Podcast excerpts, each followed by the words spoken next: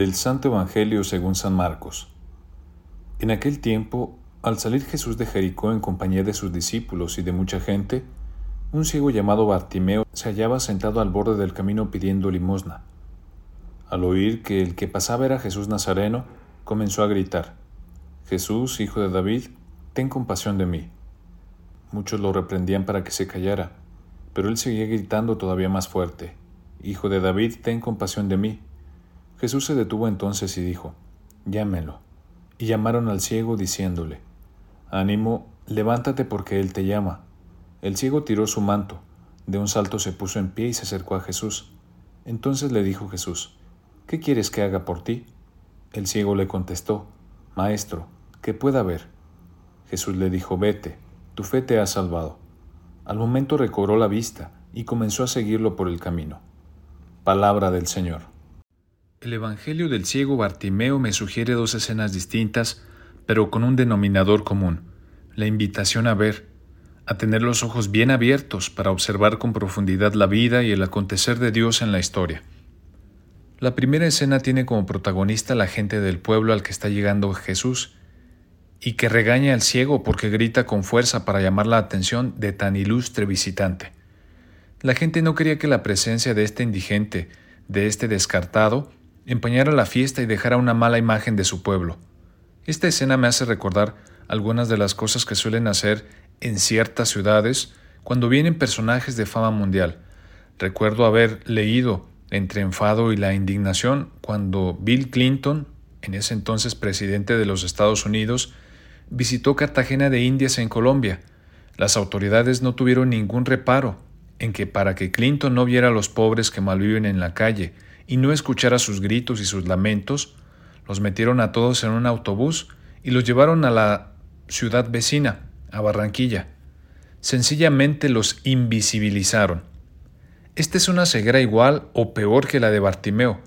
Somos ciegos cuando no queremos ver más allá de nosotros mismos y decidimos hacer invisibles a las personas o situaciones que nos incomodan o no nos gustan.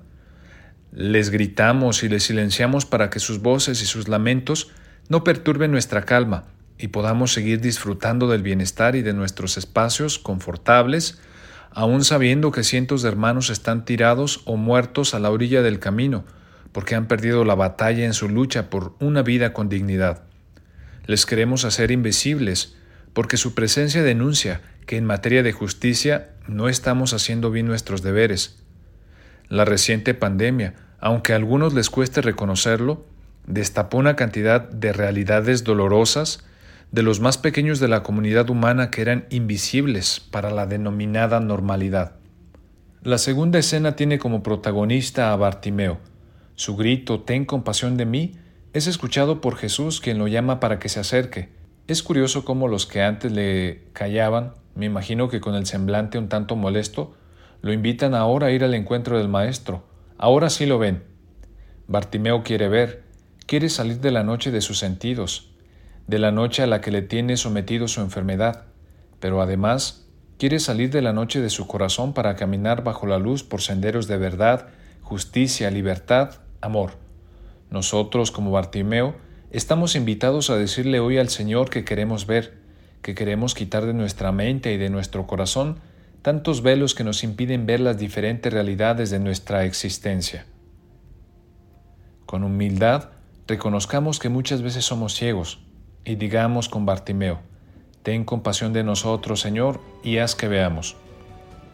Que tengan todos un feliz domingo. Soy el Padre José Luis. Esto es Jesús para Millennials.